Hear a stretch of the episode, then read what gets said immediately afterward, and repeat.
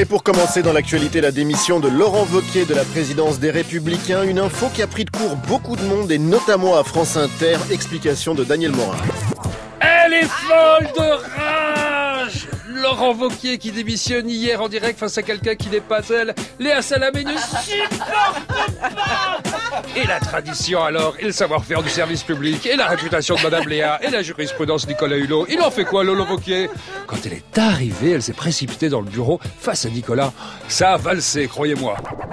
Mais quel celui-là Quel con il se prend pour qui, bordel de merde Non mais il se prend pour qui Les démissions en live, c'est moi C'est à moi qu'on dit ça C'est à moi de faire semblant d'être surprise, c'est pas à quelqu'un d'autre. Qu'est-ce qu'il a été faire ça sur TF1 Non mais TF1 Allô quoi Allô En plus, il le fait devant Anne-Laure Coudray. Anne-Laure Coudray, la meuf qui fait la même tête quand elle annonce un attentat une manif ou les résultats du loto. Anne-Laure Coudray Mais l'état de grâce, c'est moi C'est pas Anne-Laure Coudray le départ de Laurent Wauquiez qui a suscité beaucoup de réactions. Guillaume Meurice est allé rencontrer des Français traumatisés.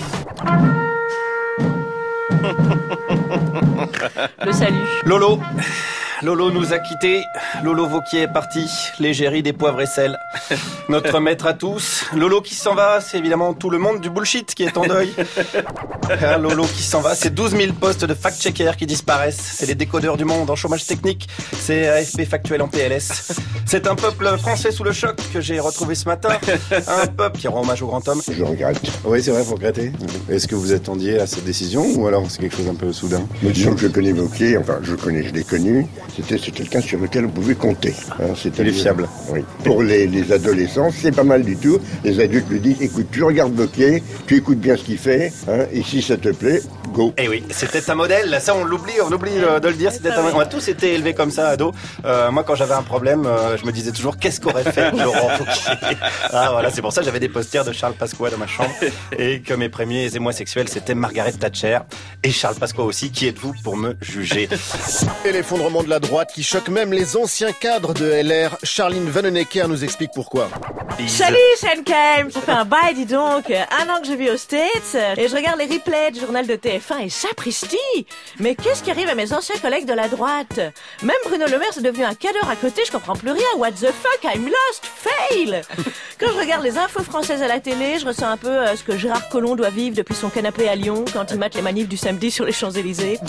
Euh, J'ai de la peine pour mes potes de la droite, j'imagine rêvent tous de pouvoir remonter le temps pour revenir à ce fameux 20 novembre 2016 qui a changé leur destin. Ce jour où ils auraient dû voter pour moi alors qu'ils m'ont placé en quatrième position de la primaire de la droite.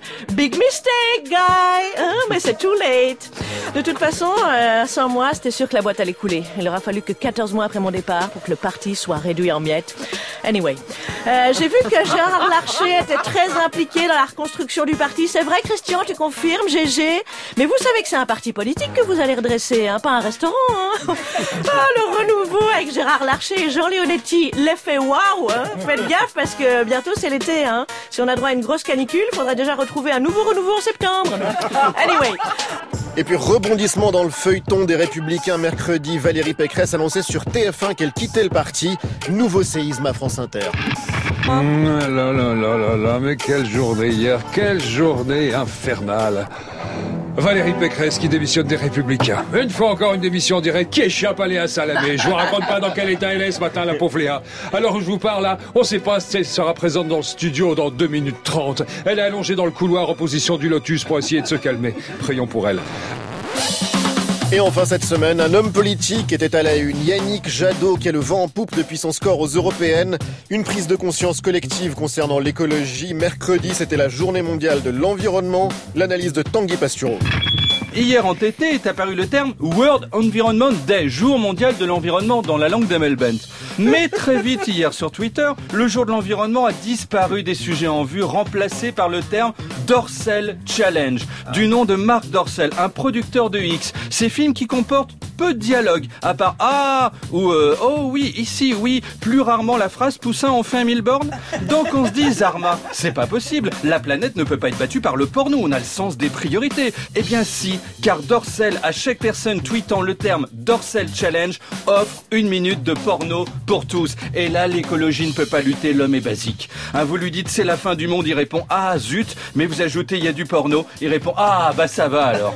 L'ultime possibilité pour Yannick Jadot de sensibiliser à l'écologie est donc radical. Il va falloir qu'il l'enfile, ce petit slip de cuir.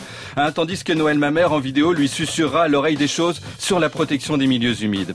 Les deux se rejoignent, sur Terre comme chez Dorcel, il fait de plus en plus chaud.